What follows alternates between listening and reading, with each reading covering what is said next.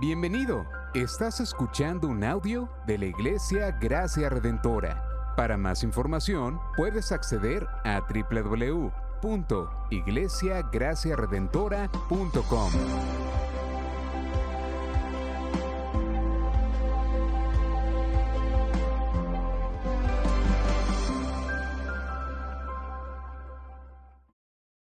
No sé cuántos de ustedes, de los que están aquí, aunque entiendo que quizás la mayoría nacieron antes de los noventas, y posiblemente eh, recuerden una película que tenía por nombre El Sexto Sentido, o The Sixth Sense. Y esta película, para aquellos que no la vieron, trataba sobre un psicólogo infantil, que obviamente pues, trataba de ayudar a diferentes personas eh, con diferentes problemas mentales. Eh, y un día encuentra un caso de un niño está teniendo momentos muy perturbadores y él está tratando de ayudar a este niño a, ver cuál es el problema que tiene este niño, de qué manera él puede ayudar al niño a, controlar sus emociones. Y él se envuelve en esta ayuda hasta ese niño. El problema, que al final lo descubrimos, al final de la película, en un momento dado de la película, el niño le deja saber a este psicólogo que la razón por la que él está tan perturbado es que él ve gente muerta. Y donde quiera que él va, el niño ve a los muertos. Y este hombre está tratando de ayudar a este niño durante toda la película, pero no logra hacerlo. Al final, todos nosotros nos enteramos que el psicólogo había sido atacado por un ex paciente de él y que en ese accidente él no solamente había caído recluido, sino que había muerto. Por lo tanto, aun cuando él pensaba que estaba ayudando al niño en su problema mental, la realidad era que un muerto estaba hablándole a un niño. Él se pensaba vivo, pero realmente estaba muerto. Y pensando en esa ilustración que traemos esta mañana, yo voy a invitarle a que busque su Biblia eh, Apocalipsis capítulo 3. Y vamos a dar lectura a los versículos del 1 al 6. Apocalipsis capítulo 3, versículos del 1 al 6. Y este es el mensaje a la iglesia de Sardis. Dice así en nombre del Padre, del Hijo y del Espíritu Santo. Escribe al ángel de la iglesia en Sardis el que tiene los siete espíritus de Dios y las siete, y las siete estrellas dice esto. Yo conozco tus obras, que tienes nombre de que vives, pero estás muerto. Ponte en vela y afirma las cosas que quedan, que estaban a punto de morir, porque no he hallado completas tus obras delante de mi Dios. Acuérdate pues de lo que has recibido y oído. Guárdalo y arrepiéntete. Por tanto, si no velas, vendré como ladrón y no sabrás a qué hora vendré sobre ti. Pero tiene unos pocos en Sardis que aún no han manchado sus vestiduras y andarán conmigo vestidos de blanco porque son dignos. Así el vencedor será vestido de vestiduras blancas y no borraré su nombre del libro de la vida y reconoceré su nombre delante de mi Padre y delante de sus ángeles. El que tiene oído, oiga lo que el Espíritu dice a la iglesia. Y mientras hoy predicamos bajo el título Sardis, la iglesia moribunda, le pido que por favor ahí sentado me acompañe a orar. Señor y Padre bueno que estás en los cielos. En esta hora tenemos la encomienda, la responsabilidad, Señor, de traer tu palabra, de exponerla, Señor. Nosotros solo, solo somos mensajeros tuyos, Padre. Somos voceros tuyos, Señor. Es tu palabra, Señor, y no yo la que habla. Yo te pido, Señor, que me quites a mí, Señor, y que seas tú a través de mí, hablando a esta iglesia esta mañana. Señor, ministra nuestros corazones. En el nombre de Jesús.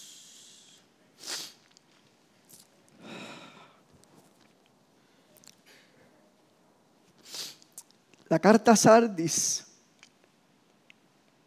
para aquellos que han podido seguir la trayectoria de estas prédicas, ¿verdad? Ya viene siendo nuestra quinta iglesia, ¿verdad? Nuestra quinta carta eh, en el libro de Apocalipsis, ¿verdad? De la cual para mí eh, viene siendo la carta más cortante y más dura que ha recibido cada una de estas iglesias.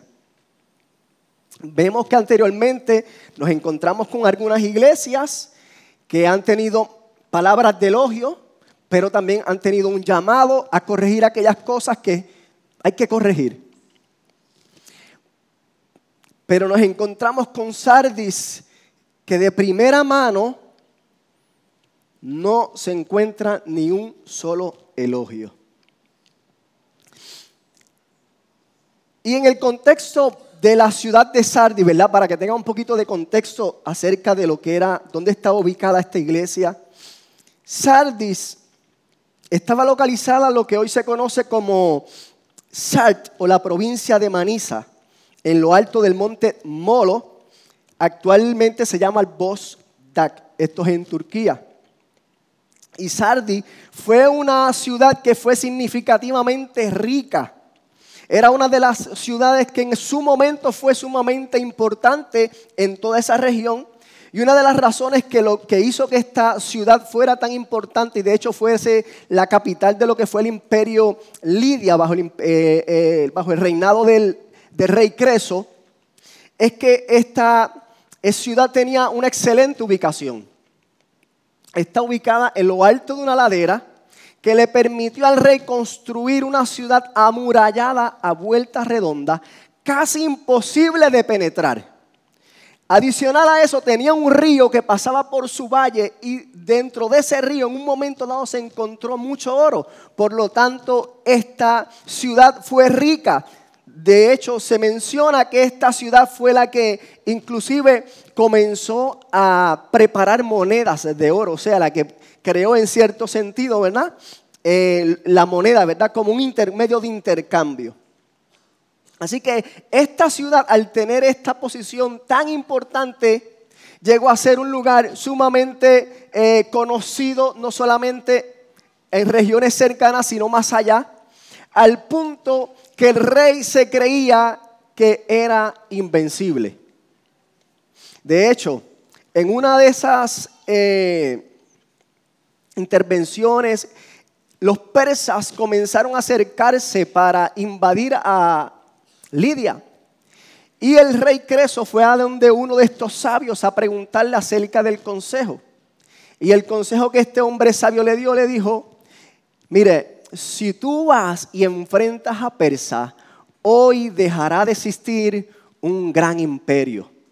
Y él aparentemente estaba muy lleno de orgullo porque él pensaba que el imperio que iba a desaparecer era el persa, pero lo que no sabía él era que el imperio que iba a desaparecer era el propio, su propio imperio. Así que esta ciudad comienza a decaer y en el momento en que se encuentra Juan escribiendo esta carta a Sardi, ya a, Sardi ya no le queda el esplendor, solamente vive de sus glorias pasadas. O sea que es una ciudad que vive de sus recuerdos, que vive de aquello que logró en un pasado, que posiblemente todavía le queda algo de riqueza y no sabemos hasta qué punto la iglesia se acomodó a ese estilo de vida dentro de aquella ciudad tan prestigiosa en algún momento.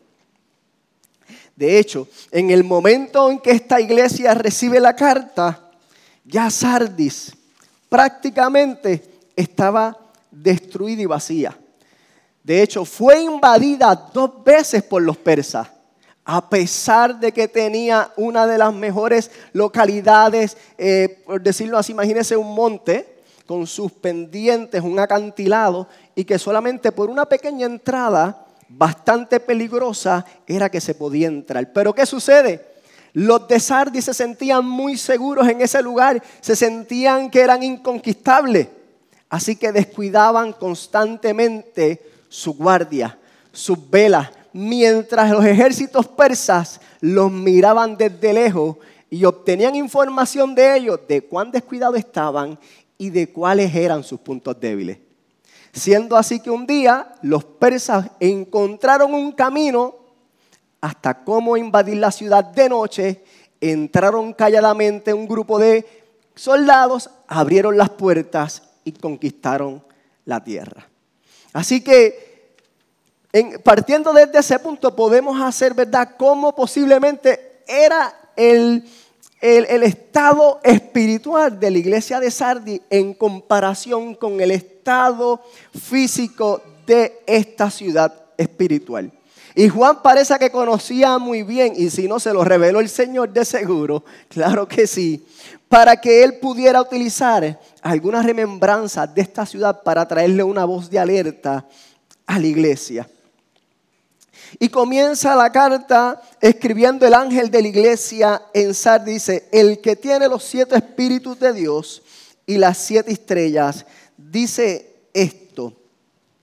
En Zacarías capítulo 4 nos habla, ¿verdad? Eh, Juan hace referencia allí a una visión que tuvo Zacarías acerca de un candelabro que tiene siete tubos, ¿verdad? Que representan eh, eh, cómo Dios tiene cuidado y no solamente cuidado de su pueblo, sino cómo puede saber todas las situaciones en las que se encuentran cada una de su iglesia. Es muy posible que Juan haya utilizado estos pasajes para hacer mención de los siete espíritus de Dios y no para hacerle confundir a la iglesia acerca de que existieran siete divinidades, sino que existe un solo Dios que lo sabe todo y que lo puede todo. Y que igual manera repite también el que tiene las siete estrellas, que también lo vimos en el capítulo 1, versículo 20, cuando la carta que se enviada a Éfeso también se le hace mención. Y obviamente ya Jesús mismo había interpretado lo que significaban estas siete estrellas, que eran los eh, ángeles de las siete iglesias, ¿verdad? Que en este sentido podemos decir que eran las iglesias en total. Así que aquel que le escribe es aquel que lo sabe todo, que lo puede todo y que es el dueño de las iglesias. Inmediatamente dice, yo conozco tus obras, que tienes nombre de que vives y estás muerto. Cuando yo leí por primera vez esta frase, para mí fue bastante eh, chocante.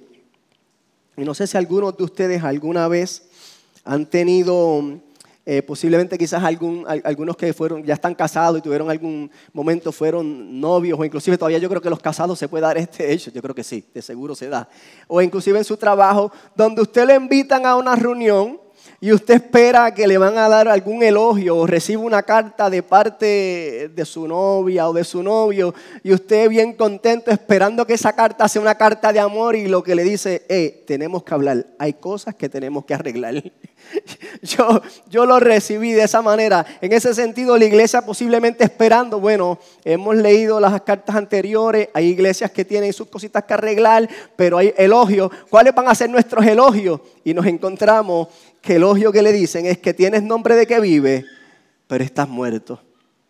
Y definitivamente no estaban muertos completamente espiritual porque ellos pertenecían al Señor y Dios es el Dios que da vida a través de su Espíritu Santo, pero sí lo que esta iglesia estaba viviendo era un momento de decadencia espiritual donde estaban a punto de morir.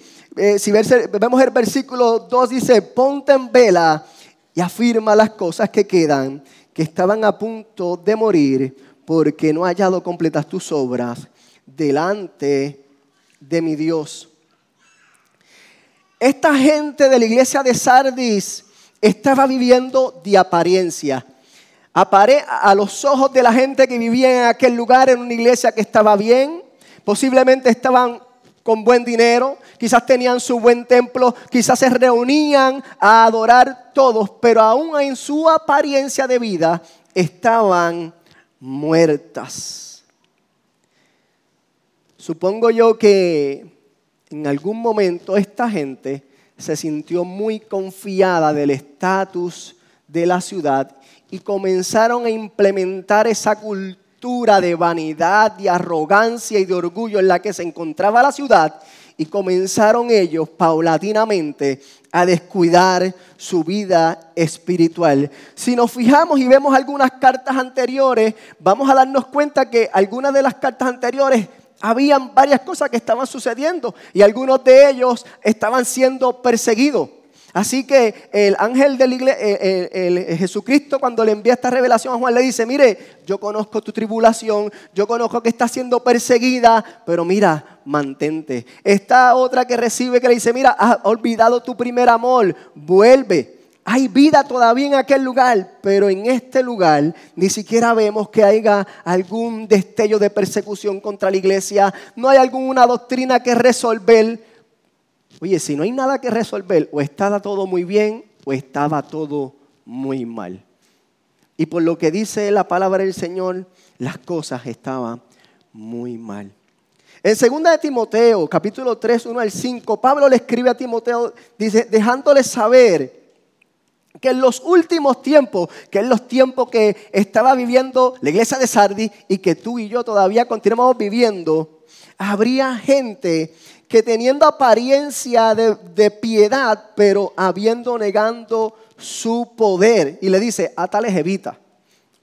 Oiga, es interesante saber que cuando usted lee estos versículos, desde el versículo 1 dice, pero debes saber que en los últimos días vendrán tiempos difíciles, porque los hombres serán amadores de sí mismos avaros, altaciosos, soberbios, blasfemos, desobedientes a los padres, ingratos, irreverentes, sin amor, implacables, calumniadores, desenfrenados, salvajes, aborrecedores de lo bueno, traidores, impetuosos, envanecidos, amadores de los placeres en vez de amadores de Dios, teniendo apariencia de verdad, pero habiendo negado su poder. Y aunque en este caso esta carta que le envía Pablo a Timoteo es hablando específicamente de unos hombres. Podemos sacar de aquí posiblemente cómo podría ser una radiografía de lo que había o lo que estaba pasando dentro de la iglesia.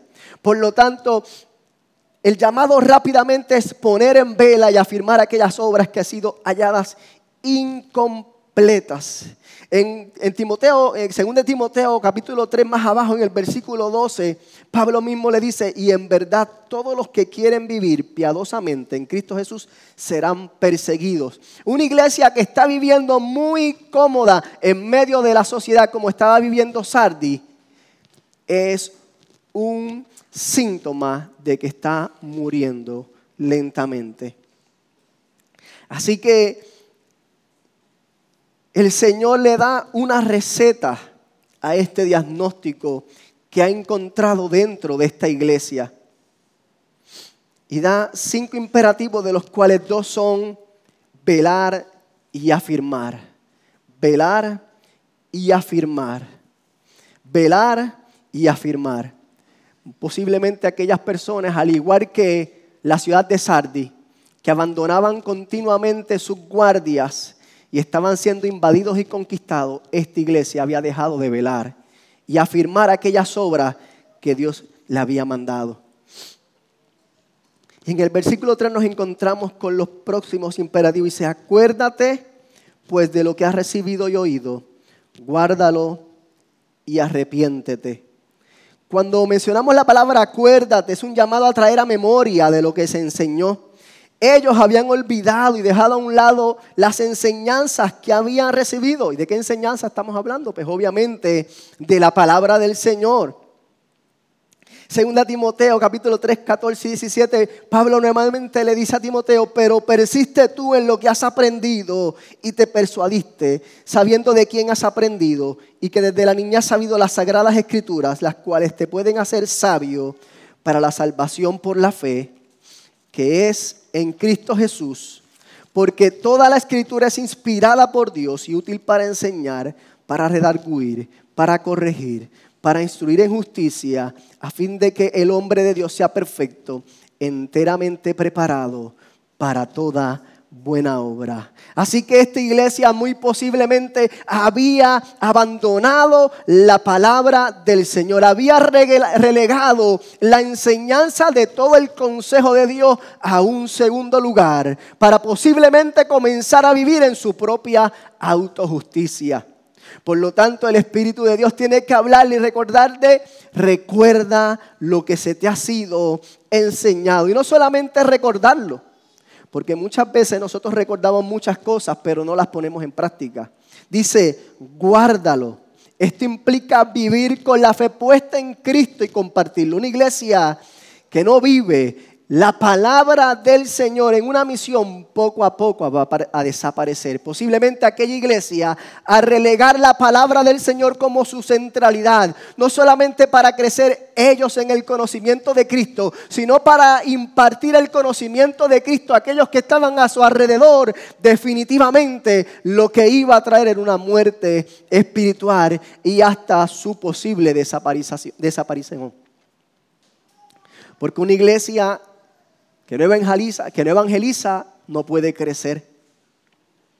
Por lo tanto, lo llama al arrepentimiento y dice, arrepiéntete.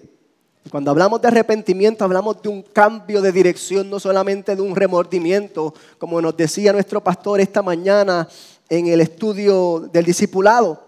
El arrepentimiento trae un fruto con sí no solamente es sentirnos mal, ellos no era solamente que deberían sentirse mal porque la carta le había llegado y se habían sentido tristes y habían llorado, ellos tenían que comenzar a dar fruto de arrepentimiento, comenzar a vivir a la luz de lo que Cristo hizo por ellos reconocer lo que esto implicaba en su vida. Si ellos ya no vivían para ellos mismos, sino que vivían para Cristo, tenía que haber una evidencia en sus vidas de que Jesucristo era el rey de su vida. Inmediatamente el Espíritu que sigue hablando, ¿verdad? Revelando, dice, por lo tanto, si no velas, vendré como ladrón y no sabrás a qué hora vendré sobre ti. Hay dos posibles implicaciones que tienen que ver con él. Por tanto, si no velas, vendré como ladrón. Como les mencionaba, la ciudad de Sardia había sido invadida de noche porque habían descuidado su guarda. Pero aquí también podemos tener en cuenta que este libro de Apocalipsis fue escrito para aquellas iglesias, para que estuvieran en guardia en medio de la tribulación que iban a estar viviendo, sabiendo que el tiempo del fin estaba cerca. Por lo tanto, pudiera haber una alusión a Mateo, Mateo 24, 42 y 44, que son las palabras de Jesús mismo hablándole a sus discípulos, donde le dice, velad pues porque no sabéis a qué hora ha de venir vuestro Señor, pero sabed esto, que si el padre de familia supiese a qué hora el ladrón habría de venir, velaría y no dejaría minar su casa. Por tanto, también vosotros estad preparados, porque el Hijo del Hombre vendrá a la hora que no pensáis. Nadie, ninguno de ellos podrían determinar, ni ninguno de nosotros podría determinar cuándo es la venida de Cristo. Pero a ellos se les estaba dando el imperativo a que tomaran acción de recordar el Evangelio, vivir el Evangelio y vivir completamente en arrepentimiento y fe, velando cada día, sabiendo que de un momento a otro se levantaría la persecución contra la iglesia y que pasarían tiempo difícil, pero que también no solamente era lo que pudiese hacerme el hombre, sino que iba a llegar un día donde todos nosotros, en el caso de ellos, iban a estar delante del Señor. Así que hay un énfasis a la iglesia a velar y no descuidar su salvación, a velarla con temor y temblor, como nos dice Filipenses 2.12. Y aquí la carta hace un cambio y divide básicamente esto en dos grupos, los muertos y los pocos. Porque en versículo 4 vemos ahora, pero tienes unos pocos en Sardis que no han manchado sus vestiduras y andarán conmigo vestidos de blanco porque son dignos.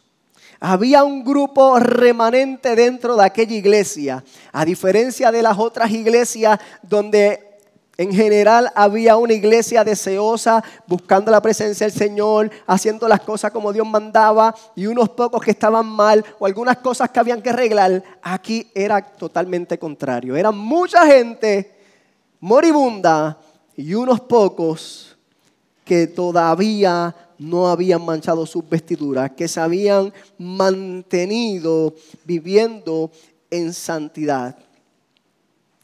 En Apocalipsis 7, versículos 13 y 14 nos dice, entonces uno de los ancianos habló diciéndome, estos que están vestidos de ropa blanca, ¿quiénes son? ¿Y de dónde han venido? Yo le dije, Señor, tú lo sabes. Y él me dijo, estos son los que han salido de la gran tribulación y han lavado su ropa y las han emblanquecido con la sangre del cordero. Había unos pocos en Sardis que estaban viviendo la realidad de lo que Dios había hecho por ellos. Había unos pocos en Sardis que estaban viviendo como aquello, como aquella obra que Cristo había hecho en ellos. Estaban viviendo dignos del Evangelio, no por sus propias fuerzas, sino por aquel que se entregó en el Calvario por ellos, su Salvador, aquellos que habían lavado sus vestidos. Por eso dice, ellos que no han manchado sus vestidos, dice aquí, le da una promesa, andarán conmigo vestidos de blanco. Y el blanco siempre ha tenido una distinción dentro de la sociedad, tanto a términos militares como en términos de festejo, porque si nosotros hablamos de términos de, de festejo, sabemos que en las bodas la novia llega vestida de blanco y es un día de alegría, de regocijo. Y si podemos mirarlo de un modo un poco más escatológico, podemos, nosotros sabemos que nosotros, la iglesia, somos la iglesia, la esposa del Cordero. Así que ellos, aquellos que venzan, van a estar vestidos de blanco. Pero también está aquellos que son victoriosos en Roma había una cultura que aquellos que llegaban victoriosos de las batallas los envolvían en ropa blanca. Así que ellos al escuchar esta referencia no solamente podían entender que andarían eh, vestidos de blanco, sino que era parte de la victoria que obtendrían por medio de Cristo. Versículo 5, así el vencedor será vestido de vestiduras blancas y no borraré su nombre del libro de la vida. Y vemos la segunda promesa, no borraré su nombre del libro de la vida. Y cuando de momento escuchamos no borraré del libro de la vida, nos pudiese llegar la pregunta entonces, ¿significa que ellos sí se podían borrar del libro de la vida? No se refiere a eso. Esto es una indicación, esto no es una indicación de que habrá algunos que serán borrados del, libro de la vida, sino que es una afirmación negativa para expresar una promesa positiva. En definitivo, aquellos que habían sido inscritos en el libro de la vida, su nombre nunca serían borrados de este libro. A diferencia como pasaba en la antigüedad en algunas culturas, donde los criminales que habían obviamente cometido algún tipo de crimen, los borraban de los registros de la ciudad, o aquellos que morían como ya no existían, los sacaban del registro de la ciudad. Ellos tenían una promesa y es que aun cuando en algún momento pudiese llegar la muerte física a ellos, sus nombres no iban a ser borrados del libro de la vida porque ellos pertenecen al Señor de la iglesia. Y la tercera promesa, y reconoceré su nombre delante de mi Padre y delante de mi Dios. Aquella iglesia, aquellos pocos tenían tres promesas. Iban a ser vestidos de blanco y caminarían con Dios. O con Jesús vestidos de blanco. Sus nombres no serían borrados del libro de la vida y tercero, serían reconocidos sus nombres delante del Padre Celestial y de todos sus ángeles. De hecho, en Mateo 10, capítulo 32, el mismo Jesús hablándole a la gente le dice, a cualquiera pues que me confiese delante de los hombres, yo también le confesaré delante de mi Padre está en los cielos. Así que en este momento Juan está haciendo eco de las palabras de Jesús, de aquella promesa que Jesús le había dicho a sus discípulos antes del partir. Aquí se le está recortando a esta iglesia. Tu nombre no ha sido borrado del libro de la vida y tu nombre será reconocido porque tú no negaste mi fe. Y cierra diciendo, versículo 6, el que tiene oído, oiga lo que el Espíritu dice a la iglesia. ¿Y qué pudiese significar esto para nosotros hoy día en el siglo XXI? Donde posiblemente ya no vemos una persecución, por lo menos nosotros, aunque hay otros países que sí, tan arraciante. ¿Cuál sería el llamado de esta carta para nosotros hoy día? Hoy día vivimos en un mundo donde la sociedad considera todo aquello que es bueno, lo que es bonito a los ojos. Cuando la gente se evalúa a sí mismo, lo hacen en sus propios términos. Pero delante de Dios, todos y cada uno de nosotros, por nuestra propia cuenta, somos encontrados incompletos. Estamos faltos de lo que Dios espera de ellos y de nosotros. Como iglesia tenemos un llamado a velar, afirmar, guardar, recordar y arrepentirnos de nuestra indiferencia espiritual y vivir una vida de obediencia y santidad a Dios. Esta vida de que, que, el Señor nos está llamando a nosotros a vivir no es en nuestras propias fuerzas, porque eso es lo que estaban haciendo los muchos allá en Sardi, pensando que su propia justicia los podría salvar. No, el llamado es a reconocer y a recordar que solo Cristo puede llenar todo el estándar de Dios. Solamente en Cristo nosotros podemos obtener la victoria que necesitamos a este mundo. Solamente en Cristo, que es el único justo, el único santo, el perfecto, cuya obra fue completa. Es en Él donde único nosotros podemos refugiarnos en su propia obra para que cuando nos vean a nosotros, no nos vean a nosotros, sino a Cristo mismo, quien pagó por nosotros todos nuestros pecados, pero que hoy día todavía nos sigue llamando a vivir en santidad. La gracia del Señor no disminuye nuestra eh, llamado, nuestro llamado a vivir en obediencia a santidad al Señor. Una cosa no se puede desprender de otra. Si es cierto que nosotros no vamos a hacer salvo por nuestras obras, pero tampoco es menos cierto que no vamos a vivir una vida de santidad, porque nuestra vida de santidad es el reflejo de lo que Cristo ya hizo en ti y en mí. Por lo tanto, el llamado para nosotros es hacer luz en medio de las tinieblas, a que prediquemos a Cristo mientras el día dure, porque como ladrón en la noche será su venida. Nosotros no sabemos cuándo Cristo viene, pero sabemos que Cristo viene. El llamado para la iglesia es a no callar, a velar, a afirmar el Evangelio y a continuar haciendo la voluntad del Padre en medio de este tiempo. No nos podemos acomodar como hizo la iglesia de Sardis. Se acomodó a la cultura, vivía bien, no le faltaba nada, pero estaba muerta. Nosotros tenemos un llamado a vivir a la luz de lo que Cristo hizo en la cruz por nosotros.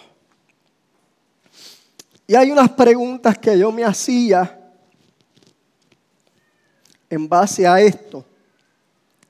Y es dónde estoy yo dentro de esta carta. Estoy en la parte de arriba, en los muchos que se creen vivos pero están muertos. O estoy yo entre los pocos que andarán con Cristo vestido de blanco y su nombre no será borrado y será reconocido delante del Señor. Pero al mismo tiempo me hace un llamado a no ser ligero en evaluarme a mí como aquel que está entre los pocos. No vaya a ser que yo me crea que estoy vivo y estoy muerto. Oramos. Señor y Padre bueno que estás en los cielos. He predicado tu palabra conforme la has puesto en nuestro corazón, tal como hablaste a nuestra vida por medio de ella. Tu palabra es viva, es eficaz, es la única capaz de cambiar los corazones, Señor. Solamente en ti somos completos, Señor Padre. Ayúdanos, Padre, a vivir a la luz de la obra de Cristo en nosotros. Amén. Gracias por sintonizarnos. Puedes encontrarnos en las diferentes plataformas de redes sociales, como también visitarnos a www.iglesiagraciaredentora.com.